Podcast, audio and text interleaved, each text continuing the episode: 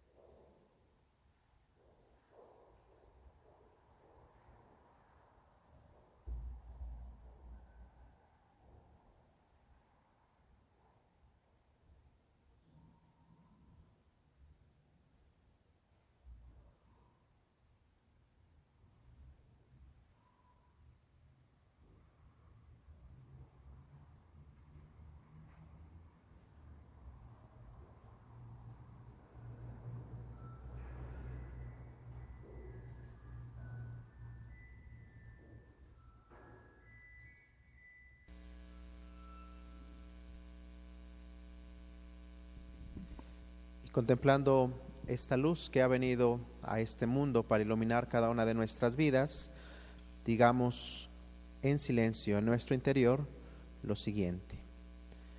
Aquí estamos, Señor Jesús, juntos en tu búsqueda.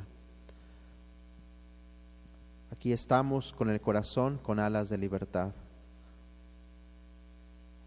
Aquí estamos, Señor, juntos como amigos juntos y con ganas de hacer camino, de hacer desierto. Juntos como un solo pueblo, juntos como piña apretada, como espiga, como racimo.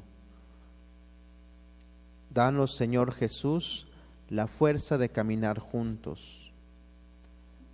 Danos, Señor Jesús, la alegría de sabernos juntos Danos, Señor Jesús, el gozo del hermano alado. Danos, Señor Jesús, la paz de los que buscan en grupo. Juntos en tu búsqueda, Señor de los encuentros.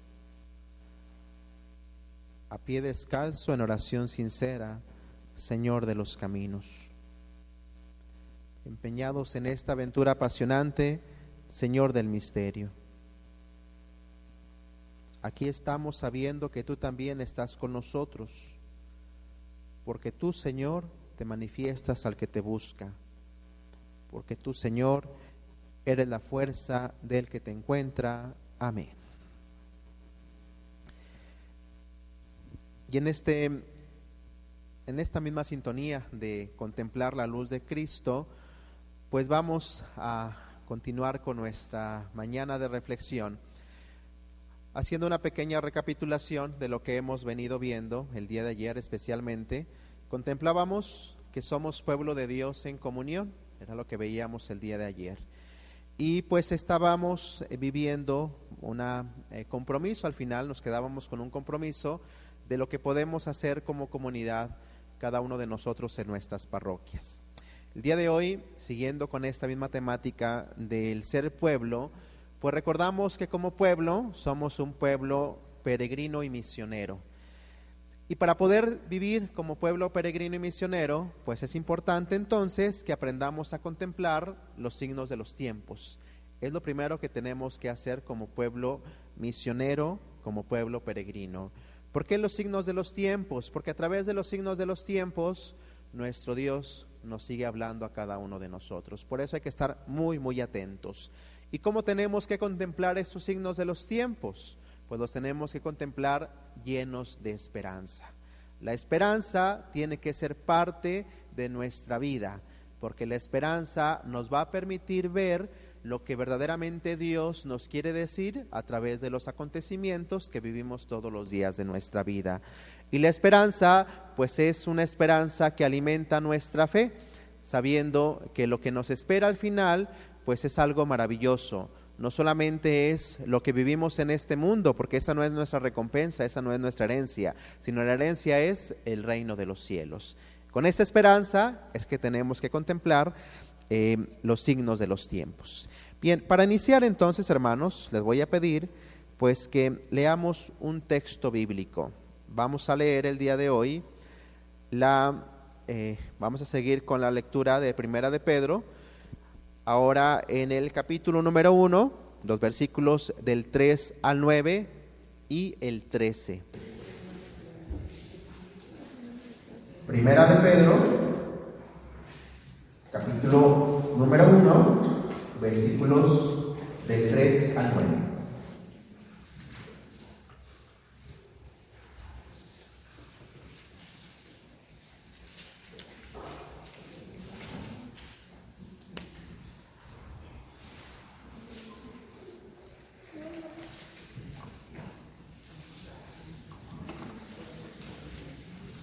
Bien, antes de leer este texto bíblico, ya que lo ubiquemos, vamos a descubrir un poquito eh, cómo es que tenemos que contemplar este texto bíblico. Primeramente, hermanos, tenemos que aprender a ver o tener una imagen de iglesia. Cada uno de nosotros, pues de alguna manera con nuestra experiencia, pues nos hemos hecho una imagen de nuestra iglesia. Probablemente pues una imagen que nos permite, ¿verdad?, vivir una experiencia al lado de nuestro Dios. Pero también contemplamos en otras personas, probablemente personas que no están tan, eh, que no viven su fe eh, como probablemente lo hacemos nosotros, eh, viven una experiencia, una imagen de, de iglesia diferente a la nuestra. Si volteamos a ver nuestro mundo, pues podemos descubrir que muchas personas pueden contemplar nuestra iglesia como una iglesia eh, inmóvil, una iglesia que no se mueve, una iglesia que no avanza, una iglesia fría hasta cierto punto, una iglesia muda que no dice absolutamente nada. Pero ante esta situación que muchas personas pueden contemplar, pues tenemos que descubrir que Dios tiene algo que decirnos. ¿Por qué? Porque Él mismo se ha metido en la historia humana. Jesús nuestro Señor, pues ha venido a este mundo cuando se encarnó de la Santísima Virgen María, se hizo uno como nosotros, y al entrar a nuestra historia, pues entonces Él pone al pueblo el movimiento. Descubrimos entonces que gracias a Jesús, pues nosotros estamos llamados a estar en movimiento.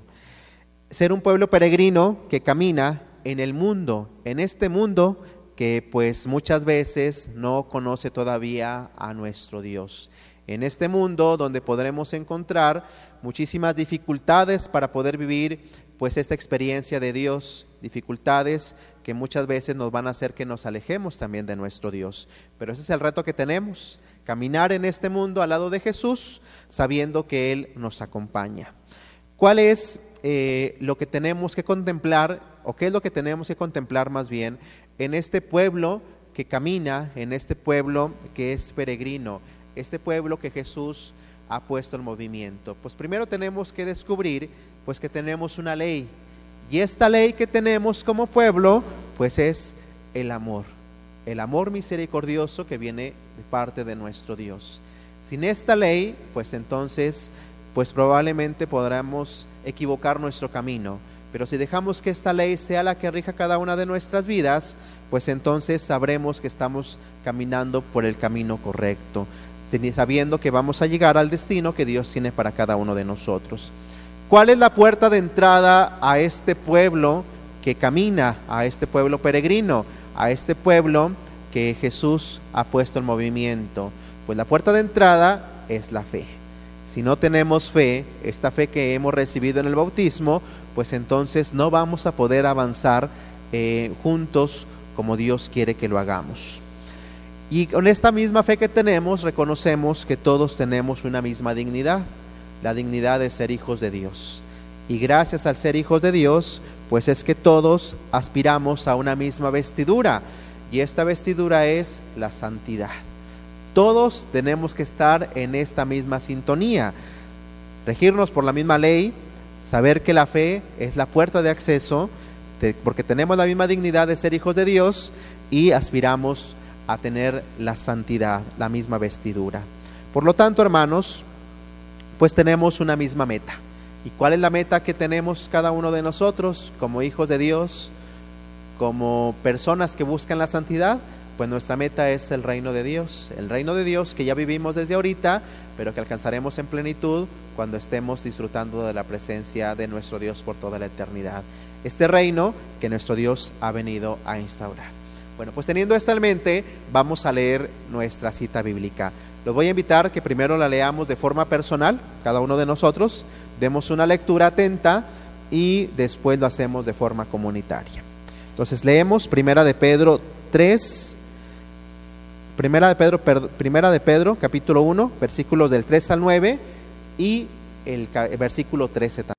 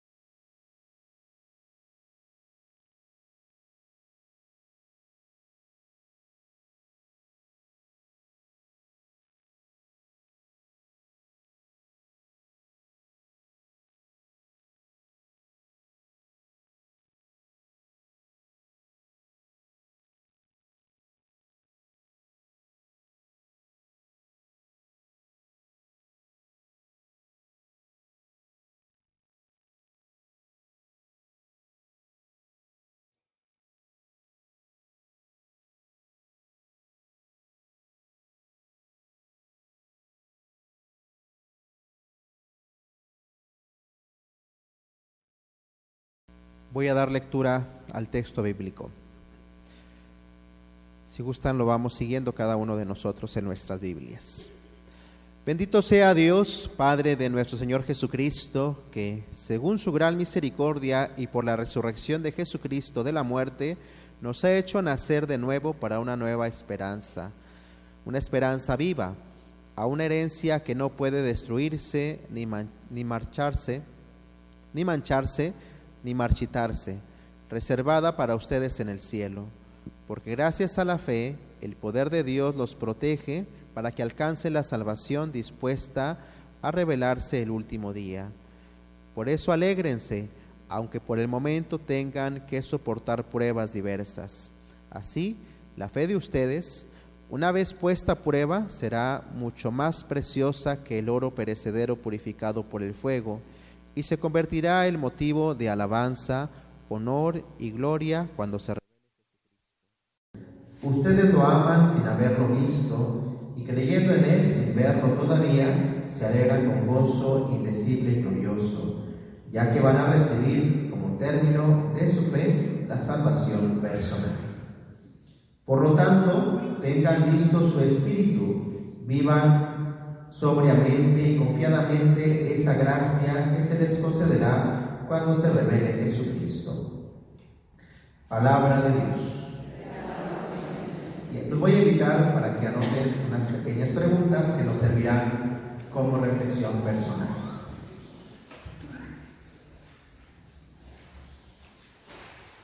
Primera pregunta.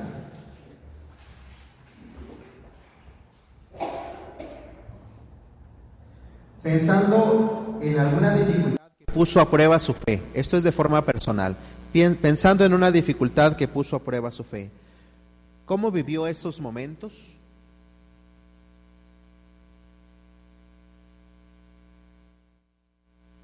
Repito, pensando en alguna dificultad que puso a prueba su fe, ¿cómo vivió esos momentos?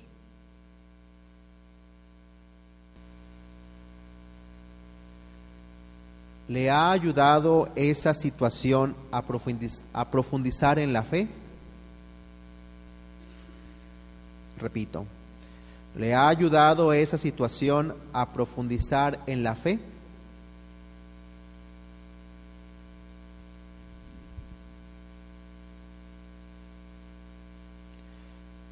Y una última pregunta. ¿Qué significa para usted la salvación obtenida por Jesucristo?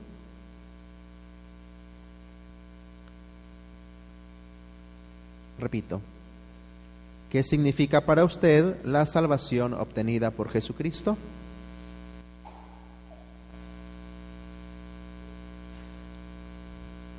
Voy a dar lectura otra vez a las tres preguntas. Pensando en alguna dificultad que puso a prueba su fe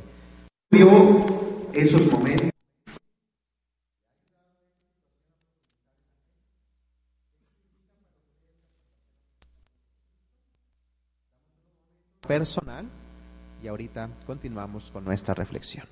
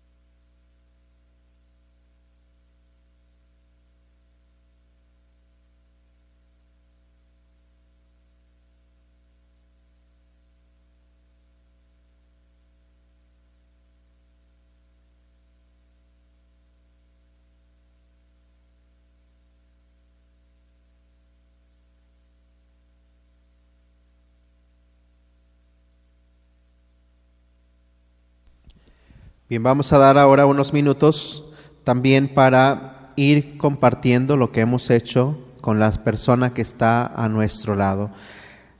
Este ejercicio de compartir pues también nos permite pues ir comprendiendo, ¿no? situaciones que han vivido otras personas. Entonces, si gustan reunirse entre dos, tres personas, cuatro personas y compartir un poquito pues lo que ustedes ahorita hicieron en ese trabajo personal.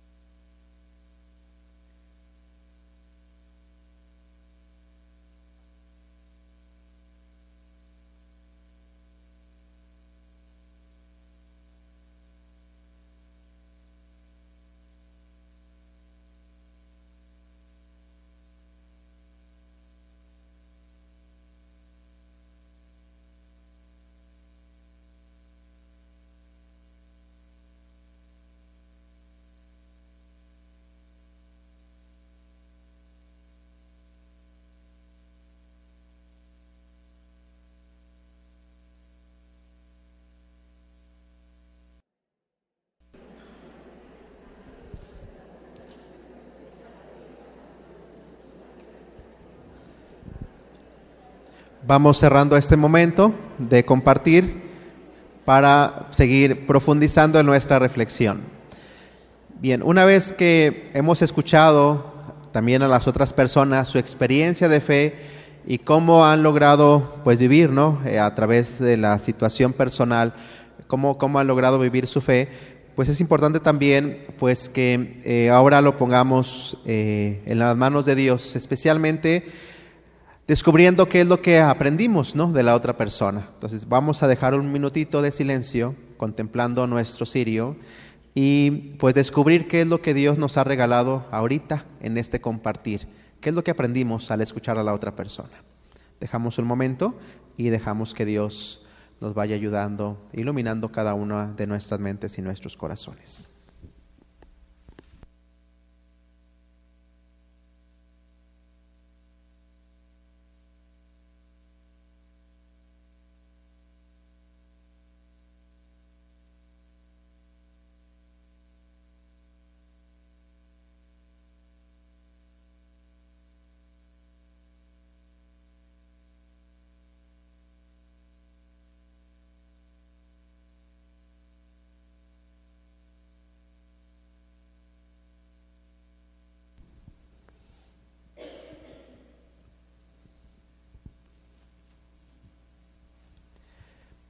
Al escuchar este texto, pues recordamos la intención del autor. La intención es exhortar a las personas a mantenerse firmes en su fe. Y con este, eh, con este, con esto en nuestra mente, pues vamos a tratar de ir profundizando un poquito sobre lo que nos quiere decir Dios, siguiendo estos pasos que hemos estado haciendo durante el día de ayer especialmente. Reconocer el don de Dios, reconocer el pecado, nuestro pecado cómo eh, descubrimos la gracia de Cristo y cómo es que somos llamados a la conversión. Bien, ¿cuál es el don de Dios que celebra nuestra esperanza? Porque al final del día, esta es una exhortación. Cuando estamos llamados a vivir nuestra fe, pues también se nos invita a alientar nuestra esperanza. ¿Cuál es el don de Dios que celebra nuestra esperanza? Primeramente, pues tenemos que reconocer que esta esperanza nos viene gracias a que Dios se ha hecho peregrino y se ha mantenido en nuestra historia. Dios no, se, no ha estado aislado, no ha estado aparte de nosotros, sino que Él mismo ha querido hacerse uno con nosotros en la historia.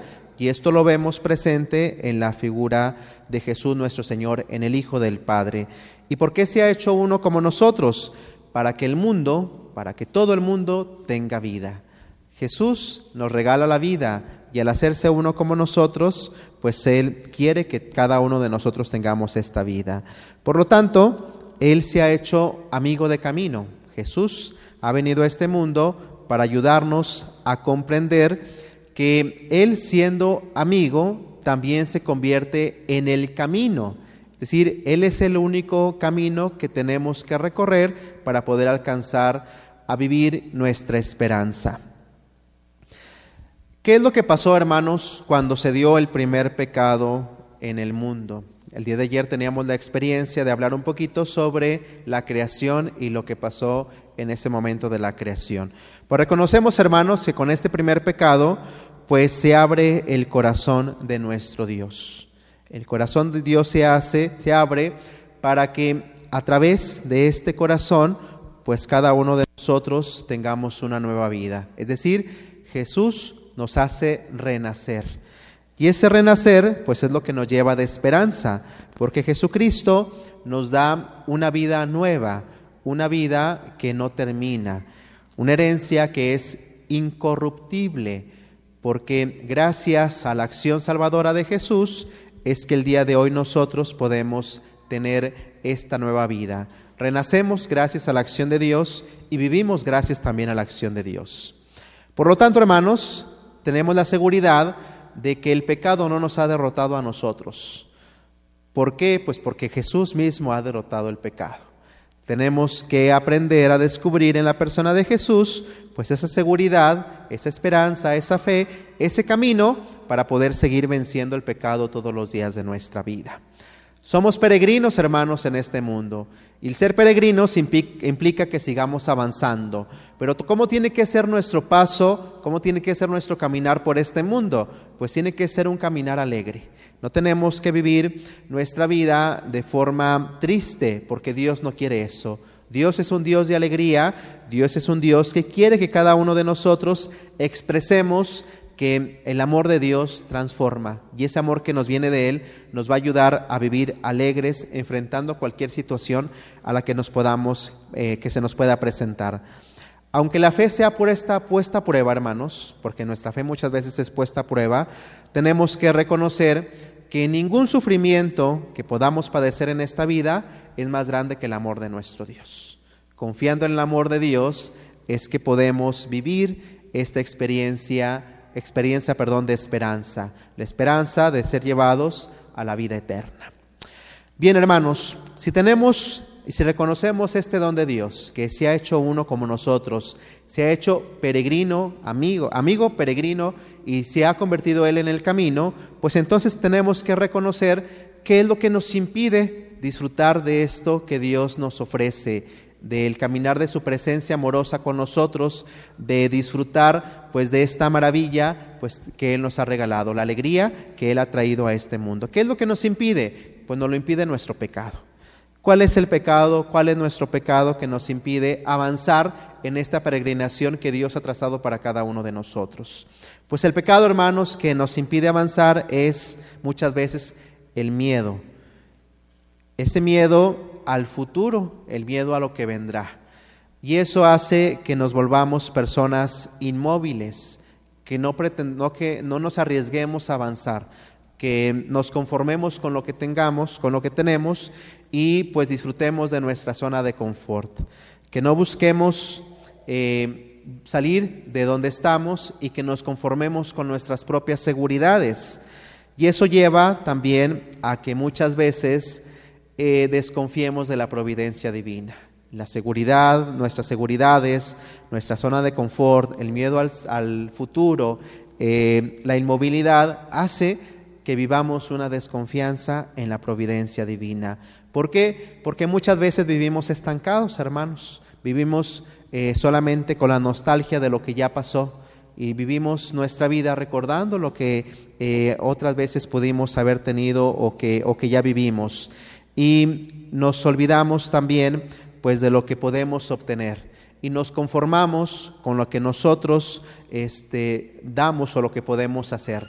Hace muchas veces este pecado que vivamos un triunfalismo falso, es decir, que pensemos que solamente nosotros tenemos las respuestas a todas las preguntas y que solamente nosotros podremos salir adelante luchando con nuestras propias fuerzas. Quienes creemos en Dios sabemos que necesitamos de Él para seguir avanzando. Por eso una de las cosas que tenemos que hacer es confiar siempre en esta providencia divina. Si hacemos una recapitulación de lo que ha pasado eh, con el pueblo de Israel especialmente, en él podemos descubrir pues un gran pecado que tenía. Y ese pecado es eh, una tentación que constantemente se le presentaba y que muchas veces ellos caían el pecado, la tentación de volver atrás. Y muchas veces también nos puede pasar a nosotros. Tenemos tentaciones que nos hacen voltear atrás. Jesús mismo ha puesto, nos ha ayudado a entender que el voltear atrás pues no nos ayuda a vivir el reino de Dios, este reino que Él nos ofrece. Porque Él nos dice, el que pone su mano en el arado y voltea hacia atrás, pues no es apto para el reino de Dios. ¿Cuál es la invitación que nos hace Jesús? a seguir avanzando. Somos peregrinos, tenemos que seguir avanzando. Otra experiencia de tentación que se nos presenta como ejemplo en el Evangelio es lo que vive el joven rico. El joven rico, después de haber eh, sido confrontado por Jesús, pues eh, tiene esta necesidad de quedarse en esa seguridad que tiene con su riqueza.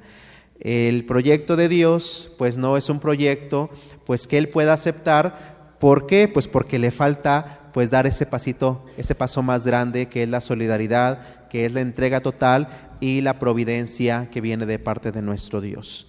También lo podemos descubrir, hermanos, en, los discípulos de Maús, que caminan, pero caminan con em, una, desesperanza por no haber visto lo que ellos esperaban. Aunque ya después Jesús los ayuda a abrir sus ojos, pero en un primer momento ellos caminaban de una forma con desesperanza, eh, viviendo pues esta falta de esperanza. Hermanos, si vemos a ellos, en ellos son las grandes tentaciones, pues también podemos ver en nosotros tentaciones que no nos impiden avanzar. Y esto me gustaría también que lo notaran para que lo reflexionaran de forma personal. ¿Cuál es nuestro pecado, hermanos? ¿Cuál es mi pecado que no me impide avanzar siendo peregrino en este mundo y dejando que Jesús se haga amigo de camino? ¿Cuál es el pecado que vive en mí?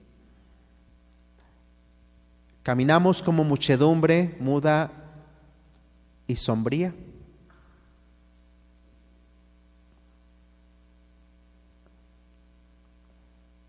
o caminamos en sentido contrario? ¿Cuál es nuestro pecado? ¿Caminamos como muchedumbre muda y sombría? ¿Caminamos en sentido contrario?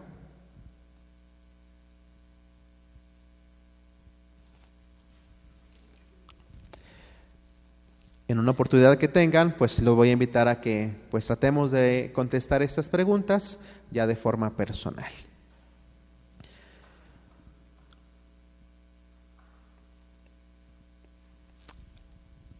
Les decía hace un momento que no hay pecado más grande que el amor de Dios. Dios siempre sale a nuestro encuentro y es capaz de ayudarnos a vencer cualquier tentación que se nos pueda presentar.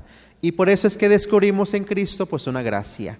¿Cuál es la gracia redentora de Jesús? ¿Cuál es esa gracia que Él nos ha regalado a cada uno de nosotros? Pues la gracia de fundar un pueblo peregrino. Como iglesia somos un pueblo peregrino. ¿Y cuáles son las características que debe de tener este pueblo peregrino fundado por Jesús? Voy a mencionar algunas. Primeramente, tenemos que ser un pueblo en obediencia al Padre. Tenemos que obedecer. ¿Por qué? Porque descubrimos que Jesús mismo fue obediente al Padre. ¿Y cómo lo descubrimos? Pues cuando Jesús mismo se incorpora a la historia, a nuestra historia, para habitar entre nosotros. Jesús obedece al Padre y se hace uno como nosotros para hacerse compañero de camino, para hacerse amigo de camino. En él reconocemos, hermanos, pues que Jesús se convierte en el mismo camino, dice el Evangelio de San Juan, ah, poniendo en boca de Jesús, yo soy el camino, la verdad y la vida. Descubrimos entonces que Jesús es la misma vida y la misma visión, misión, perdón, del peregrino que busca vivir el reino de Dios. Somos peregrinos del reino de Dios y en Jesús encontramos nuestra vida y en Jesús también encontramos nuestra misión. tenemos que dejar entonces formarnos por Jesús, tenemos que dejarnos formar por Jesús. La experiencia misma de formación que tuvieron los discípulos, eh, quienes tuvieron la oportunidad de estar con Jesús, pues es una experiencia caminante no se hace de una forma estática. Y lo vemos especialmente en el Evangelio de San Lucas, cuando Jesús va de Galilea hacia Jerusalén, pasando por Samaria. ¿Qué es lo que pasa en esta experiencia, en ese trayecto? Pues vemos que Jesús anuncia el reino. Jesús va caminando, pero va anunciando el reino. Y en este también caminar va formando a sus discípulos. ¿Y cómo los va formando? Los va formando en, en especialmente en esta experiencia de misericordia, en esta experiencia de compasión. Descubrimos que en este camino, al final, viene la consumación de la obra de Jesús, que es entregar su vida por cada uno de nosotros. En esta experiencia del camino hacia Samaria, pues también descubrimos pues cómo tenemos que vivir cada uno de nosotros. Y un evangelio maravilloso, un pasaje del evangelio que descubrimos en ese trayecto, pues es el buen samaritano, ¿no? esa persona que se compadece ante eh, el sufrimiento de la otra persona. Samaritano que iba pasando, que iba de camino, pero que es capaz de detenerse para ayudar y luego proseguir con su camino, pues que ya tenía trazado. Hermanos, estamos llamados entonces, al igual que Jesús, a ser evangelizadores caminantes. Tenemos que ser evangelizadores caminantes. Jesús, como ya lo decíamos, forma a sus discípulos en el camino y los hace que vivan entonces en esta experiencia de caminar una vida fraterna, una, vida abierta al amor y a la compasión, a ejemplo, como les decía, del buen samaritano. Por lo tanto, hermanos, nosotros también tenemos que asumir esta misma experiencia, dejar que Jesús, acompañándonos, nos vaya formando, formándonos en esta vida fraternal llena de amor.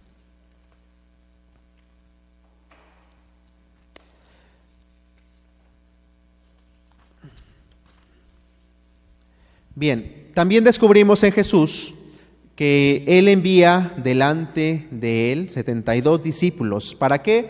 Para preparar el terreno como discípulos misioneros.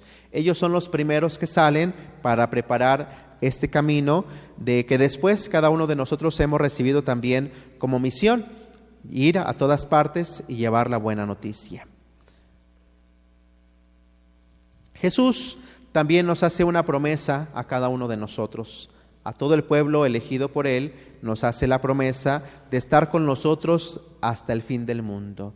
Y esto lo vamos a encontrar en el Evangelio de Mateo en el capítulo número 28. Él nos garantiza su presencia para que no caminemos solos en este mundo. Nos hace esta promesa de estar con nosotros todos los días hasta el fin del mundo. Por eso, hermanos, si nos dedicamos a ser evangelizadores caminantes, pues sabemos que no lo hacemos solos, porque Jesús está con nosotros, porque Él no así nos lo ha prometido. Por el don del Espíritu Santo, hermanos, la iglesia, estamos llamados a ser luz de las naciones, luz de las naciones. Y tenemos eh, un fin que cada uno de nosotros eh, pues sabemos cuál es, porque tenemos claridad en él. Nuestro fin es llevar llegar a la salvación. La salvación personal, pero también la salvación de las personas que nos rodean. Por lo tanto, hermanos, así como Jesús es la luz que ha venido a iluminar a este mundo, también nosotros estamos llamados a ser reflejos de esta luz en este mundo, llevándola a todas, a todas partes, hasta los confines de la tierra y hasta que Jesús vuelva nuevamente a manifestar toda su gloria en la parucía. ¿Qué nos falta, hermanos, entonces para poder cumplir con esta misión que Dios nos sigue encomendando? Pues probablemente tenemos que reflexionar y descubrir, pues, dónde tenemos que poner atención. Como les decía el día de ayer, todos los días estamos llamados a la conversión y el tener eh, la experiencia de encuentro con Dios y tener la oportunidad de reflexionar, pues debe de llevarnos a un compromiso, un compromiso de conversión. El día de hoy, hermanos, descubrimos en muchas personas que hay una gran preocupación y un gran miedo en la iglesia, especialmente cuando el Papa Francisco nos invita a que seamos una iglesia de puertas abiertas y en salida. Podemos descubrir en muchas personas una gran resistencia a lo que el Papa nos dice. ¿Por qué? Porque pues es mucho más fácil vivir en nuestras seguridades que ya tenemos en esa zona de confort. Pero el Papa Francisco nos invita a que salgamos, que seamos una iglesia, que eh, dejemos que, eh, eh, que vayamos, más bien dicho, a, a todas partes a llevar esta buena nueva. Muchas personas tienen pues un gran miedo y por eso es que manifiestan vivir en un rechazo contra el Papa, ¿verdad? Diciendo que muchas veces el Papa ha perdido el rumbo. Pero bueno, eso es una experiencia que podemos encontrar en algunas otras personas. Pero contrariamente a esto, también descubrimos en la iglesia otras personas que están acostumbradas a piedades tradicionales, religiosidad sin compromiso eh, y pues también obviamente religiosidad eh, que los lleva a vivir una apatía, especialmente con los problemas sociales. Tenemos estas dos situaciones que podemos encontrar dentro de la iglesia. El miedo a ser una iglesia en salida, ser una iglesia caminante, una iglesia de puertas abiertas y también el miedo a transformar nuestra existencia dejándonos llevar solamente por estas piedades tradicionales, pues que no nos permiten abrir nuestra mente y nuestro corazón a las otras personas, olvidándonos del, olvidándonos, perdón, del compromiso social, el compromiso que tenemos con nuestros hermanos que nos rodean. Por eso, hermanos, para poder ser miembros de este pueblo peregrino y misionero, ¿qué tenemos que hacer? Pues primeramente tenemos que sentirnos parte de la iglesia. Tenemos que sentir como iglesia. Si no sentimos, no nos sentimos parte de la iglesia y no sentimos como iglesia, pues entonces podremos ser llevados a caer en alguna de las tentaciones que ya hemos dicho ahorita. Tenemos que estar también, hermanos, pegados siempre al cuerpo de Cristo. Si no estamos pegados al cuerpo de Cristo, podemos equivocar nuestro camino. También tenemos que colaborar con la iglesia. ¿Y cómo vamos a colaborar con la iglesia? Pues teniendo en cuenta, en cuenta, perdón, nuestras posibilidades y también pues nuestras nuestros carismas, nuestras virtudes. Dios a cada uno de nosotros nos ha regalado muchos carismas que tenemos que ponerlos al servicio de la iglesia.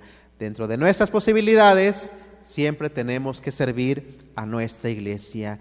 Pero también, hermanos, tenemos que aprender a confiar en la autoridad, porque la autoridad en la iglesia, pues también en ella descubrimos la voz de Dios.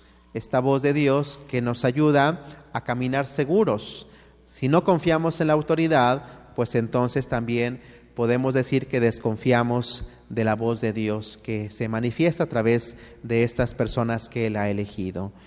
Tenemos también, hermanos, que vivir nuestra fe sin vergüenza. Muchas veces no vivimos nuestra fe por vergüenza. Tenemos miedo a que las personas vean pues lo que verdaderamente somos. Pero la vergüenza, hermanos, pues nos lleva a no nos lleva a ningún lado, todo lo contrario, nos llega solamente a ser cristianos de momento. Pero si verdaderamente vivimos una experiencia de fe, pues la fe la tenemos que vivir en cada momento de nuestra vida. Tenemos que aprender a quitar la vergüenza de nuestras personas para manifestar lo que vivimos, pues en cada, en cada acción que realizamos. Tenemos también que superar las tentaciones. ¿Cuáles tentaciones? Pues la tentación del miedo, la tentación del conformismo, la tentación de la mediocridad. No tenemos que ser mediocres, no tenemos que ser conformistas y no tenemos que tener miedo. Porque si tenemos miedo, somos conformistas y somos mediocres, pues probablemente pues no alcanzaremos lo que Dios nos quiere ofrecer a cada uno de nosotros. La fe que hemos recibido también nos exige y la exigencia es que la vivamos, que no tengamos vergüenza, que manifestemos pues lo que cada uno de nosotros creemos. Y eso lo manifestamos dejándonos amar por Dios y dejando pues que las obras pues también sean obras llenas de este amor de nuestro Dios. Tenemos que asumir nuestra identidad, la identidad que tenemos como iglesia, la identidad de ser pueblo peregrino y misionero. ¿Y cuál es esa identidad? Pues la identidad de ser luz y sal en el mundo. Hermanos, cada uno de nosotros somos luz en el mundo y sal de la tierra, como lo dice el Evangelio de Mateo.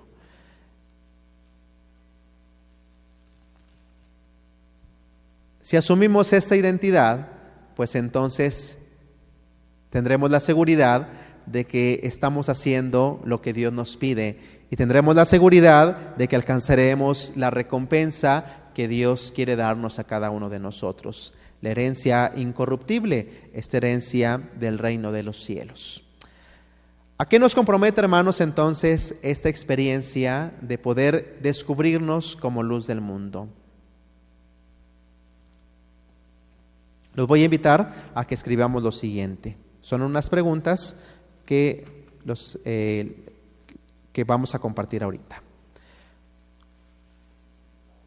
En tu experiencia de iglesia, ¿Percibes estancamientos, comodidades o temores a los cambios? Repito otra vez. En tu experiencia de iglesia, ¿percibes estancamientos, comodidades o temores al cambio?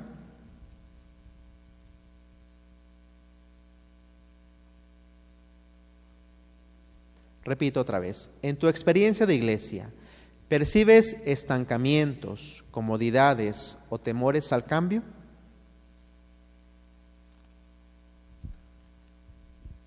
Siguiente. Estamos convencidos de que los retos de la vida actual nos obligan a ser creativos y a responder con fe y valentía.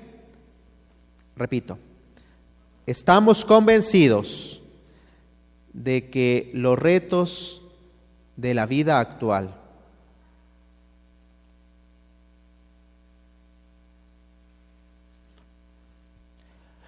nos obligan a ser creativos y a responder con fe y valentía?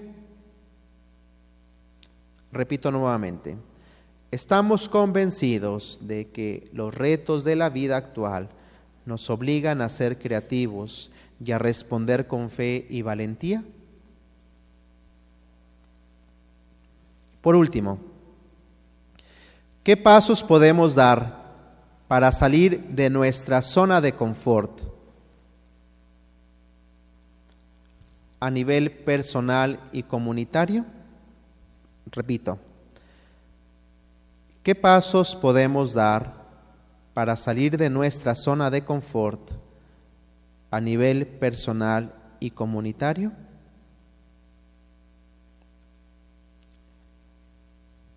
Repito otra vez las tres preguntas.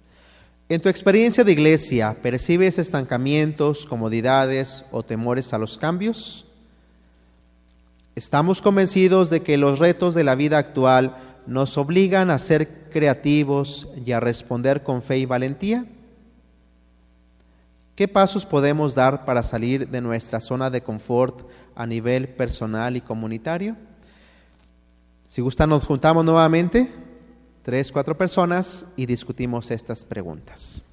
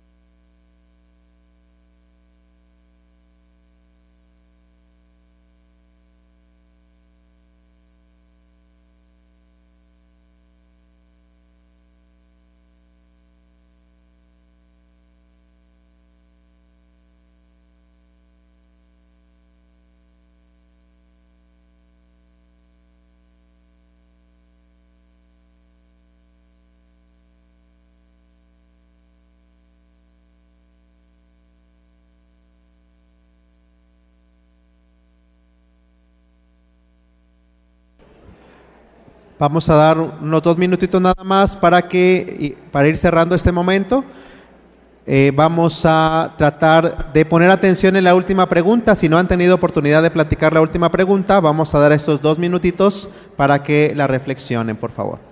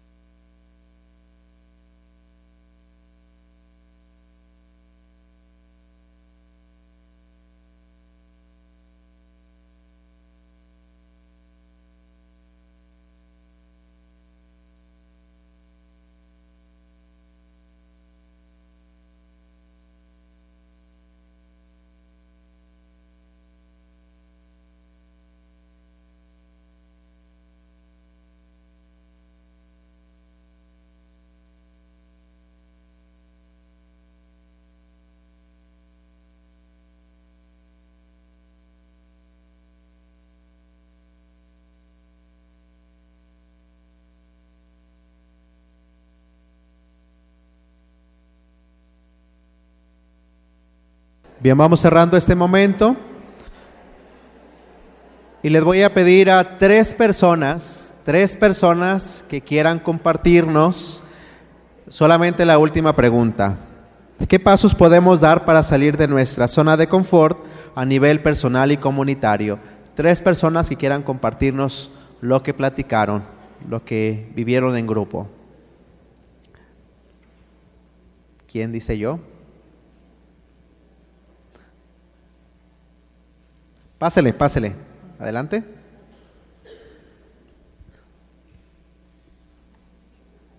¿Otras dos personas?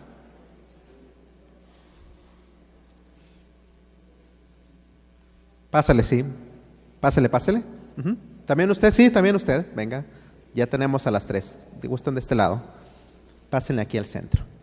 Bien, entonces vamos a escuchar lo que ellas reflexionaron. Eh, cuáles son los pasos que podemos dar para salir de nuestra zona de confort a nivel personal y comunitario. Bueno, pues definitivamente tenemos que salir al encuentro de los demás hermanos, este, haciendo comunidad y definitivamente adaptarnos a todo lo nuevo que traen los jóvenes y los niños, no quedarnos en lo tradicional, que sí nos mueve mucho por la edad en la, en la que estamos, en lo tradicional, pero tenemos que salir de toda esa comodidad de podernos conectar también en, a ver la misa o seguir el rosario, sino más bien salir al encuentro y venir, ¿verdad? Digo, porque sí es muy cómodo estar desde nuestro hogar este, haciendo las cosas, pero eh, precisamente es lo que nos tiene que mover.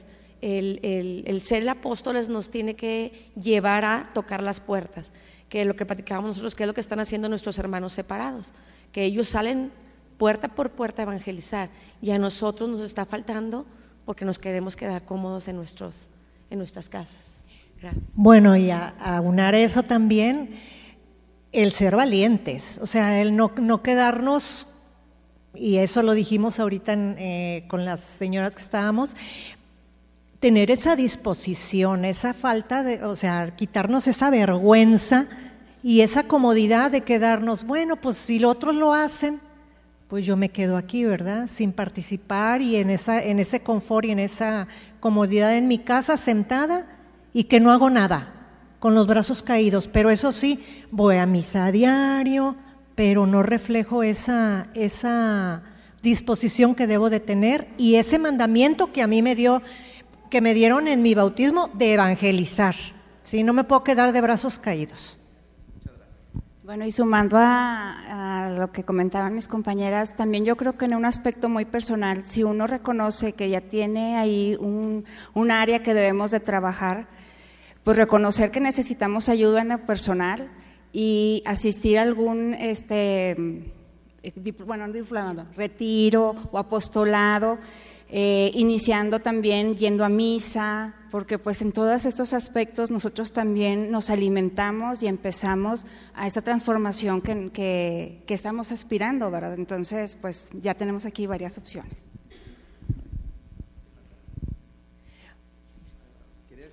Pues yo nada más, por, eh, o sea que cuando tomamos el retiro de evangelización, una de las, de las cosas era el, el visiteo, ¿sí? Y que pues muchas veces pues no se hace, o sea, nos quedamos por la vergüenza que tenemos o por la comodidad que tenemos. Muchas gracias.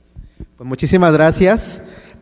Todas estas experiencias que pues ya nos han compartido, pues nos ayudan para seguir reflexionando, ¿no? Y caer en cuenta a qué nos sigue llamando nuestro Dios. Probablemente ustedes, eh, eh, con quienes compartieron, pudieron ver algunas otras situaciones, pero bueno, esto tiene que enriquecer pues nuestra vida.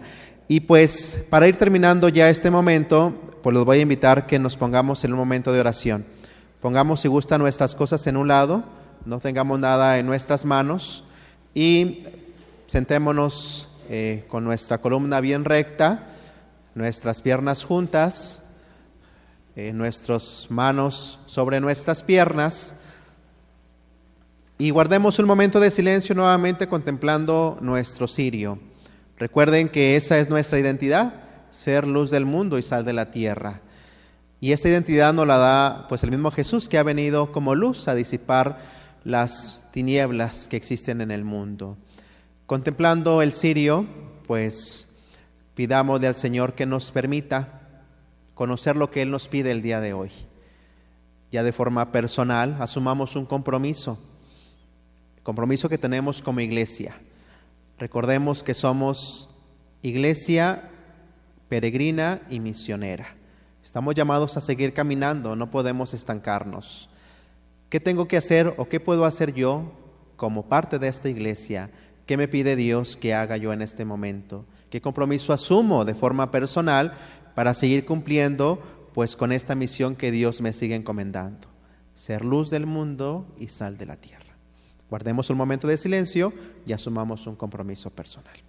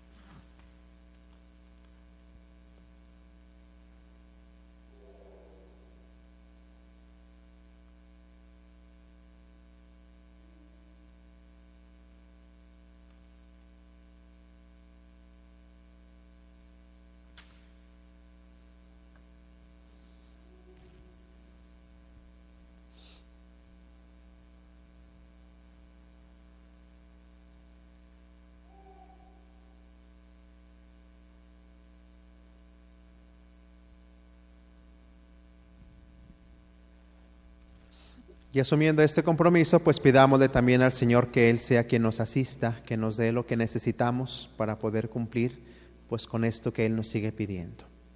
Los invito para que nos pongamos de pie y contemplando nuestro cirio, respondamos a las siguientes invocaciones. Cuenta con nosotros porque somos tu pueblo. Todos, cuenta con nosotros porque somos tu pueblo. Señor Jesús, Tú necesitas miembros vivos en tu cuerpo que den testimonio de unidad ante el mundo. ¿Todos? Señor Jesús, tú necesitas personas dispuestas a salir de su zona de confort, que quieran transmitir a otros cristianos lo que han vivido y experimentado. Señor Jesús, tú necesitas que pongamos nuestros dones al servicio de todos. Señor Jesús, tú necesitas cristianos alegres y apasionados por tu reino. Señor Jesús, tú necesitas puentes y no muros. Señor Jesús, tú necesitas seguidores valientes ante el futuro que dejen atrás sus temores y cobardías. Y confiando en nuestro Dios, también pidamos de nuestra Madre Santísima que ella nos asista, ella que dio la luz al mundo al decirle sí a nuestro Padre, al engendrarse en ella nuestra, nuestra salvación pues pidámosle que ella también nos asista en el camino y que nos lleve siempre a disfrutar de esta luz, que es nuestro Señor Jesucristo. Digamos todos, Dios te salve María, llena eres de gracia, el Señor es contigo. Bendita eres entre todas las mujeres y bendito es el fruto de tu vientre Jesús. Santa María, Madre de Dios, ruega por nosotros pecadores, ahora y en la hora de nuestra muerte. Amén. Que el Señor esté con ustedes. Y la bendición de Dios Todopoderoso, Padre, Hijo y Espíritu Santo, descienda sobre ustedes y permanezca para siempre.